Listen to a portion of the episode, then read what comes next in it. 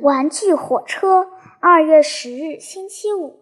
波列克西和卡罗娜昨天到我家来玩，就是亲王的两个儿子也不会受到这样热情的款待。卡罗娜是第一次到我家玩，他像熊一样壮实，个子又高又大，还在念四年级。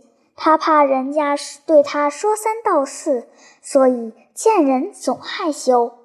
门铃一响，我们全家人都去开门。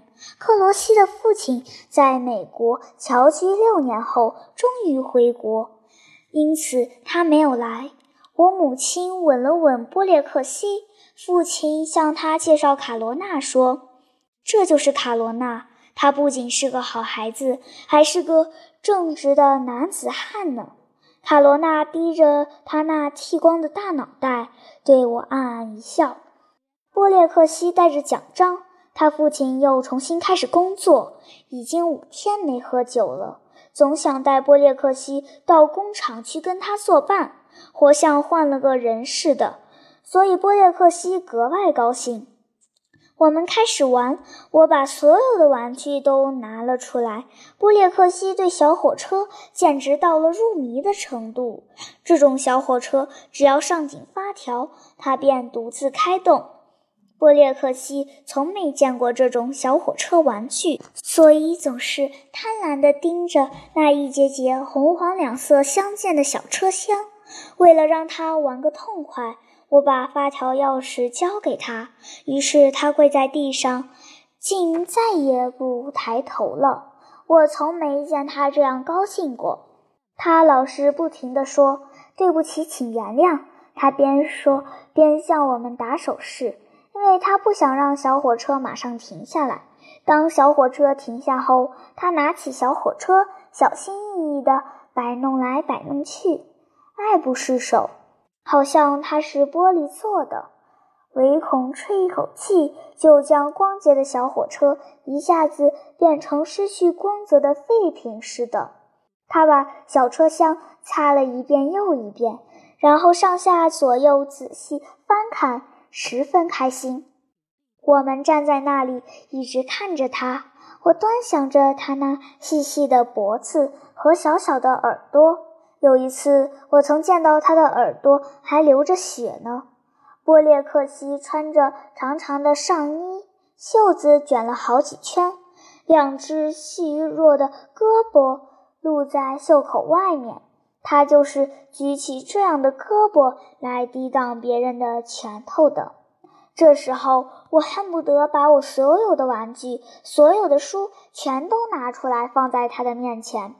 我真想从我嘴里取出最后一口面包递给他吃。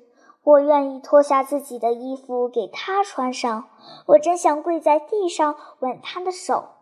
我心里这样想。我起码得把小火车送给他，但必须征得父亲的同意。这时候，我感到有人将一张小纸条放在我的手里。我扫了一眼，原来纸条是父亲用铅笔写的。纸条上写着：“波列克西很喜欢你的小火车，可他没有玩具。难道你没有什么打算吗？”我马上双手拿起小火车，把它放到波列克西的胳膊上，对他说：“拿去吧，这是你的了。”他惊讶地凝视着我，好像不明白我的用意似的。“我送给你的，快拿着吧。”我说。他望望我父亲和母亲，更迷惑不解了。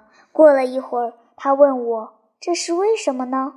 父亲对他说：“你是恩利克的朋友，他喜欢你。”把这玩具送给你，为了庆贺你得到奖章。波列克西怯声怯气地问：“我能把它带回家吗？”“当然了。”我们异口同声地回答。